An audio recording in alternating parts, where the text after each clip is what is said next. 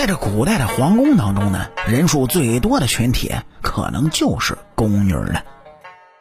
他们呢是一个庞大的群体，而且地位低下。他们分工明确，不同的工种做着不同的事情，枯燥而又危险，每天小心翼翼，是如履薄冰。宫女啊，确实是一个可怜的群体，是统治者的牺牲品，享乐者的工具。女儿呢，作为皇宫这个大机器的重要零件，自然是十分重要的。这些宫女都是经过相关部门严格的把关送进宫的，伺候的呢都是些万岁千岁，是哪敢马虎。这些宫女大部分都是相貌端正、体贴温柔、会疼人。不过，宫女呢也会慢慢的变老。这些上了年纪、手脚不灵活的宫女，都会何去何从呢？说是在早期呢，宫女一般都是来自犯罪者的女眷，或者是敌军的俘虏。后来由于需求量的增加，也可能是从质量上的考量，这皇宫才开始从民间甄选优质的女子。但大多数呢，是一些家中贫困、无什么出路的女人。每朝选拔宫女呢，都有自己的条件，但都是大同小异，无非啊从年龄、容貌、健康状况来着手。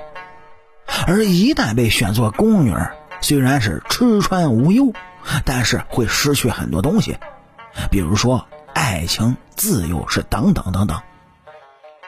这大好的年华就被锁进了深宫，倚着高耸的宫墙，望着天空比翼的飞鸟，是黯然的神伤。但是啊，戏剧性嘛，还是会有的。您就比如说啊，他有些运气不错的，或者是容貌较好的宫女，就会被皇上、太子或者是其他的皇子临幸，从此啊，便荣华富贵。但这是大部分宫女不敢奢求的，有的宫女被分配到岗位，可能是体力活，是终日劳作，手上磨出了老茧。除此之外呢，随着年龄的增大，生理上的欲求它远大于心理上的寂寞。也不知道有多少的宫女曾在夜班更深的时候是独自涕零，悔不当初啊。有的宫女呢，还会被赏赐给太监，这就是所谓的对食。说白了呢，就是找个陪吃饭、陪聊天的，搭伙过日子。如此呢，已是万幸。孤单之时，还有人可以诉说衷肠，不是吗？正是因为在这种高压的工作环境下，长年累月是久积成疾。多少被送出宫的宫女身体其实都是不健康的，而且呢，出了宫的宫女那都是已经上了年纪的，再嫁人妇那也是有难度，能生育儿女的也都特别少见了。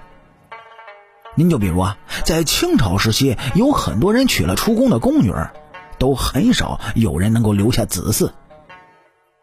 但是老话说得好。不孝有三，无后为大。在那个年代的女人，很大的职责，说白了就是传宗接代，望着夫家的香火。还有一部分有姿色的宫女呢，趁着没有年老色衰，便选择了青楼，是度过余生。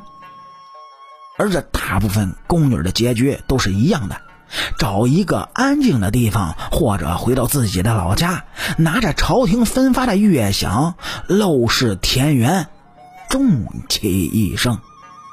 好了，感谢您各位在收听故事的同时呢，能够帮主播点赞、评论、转发和订阅。清朝那点事儿，下期咱们接着聊。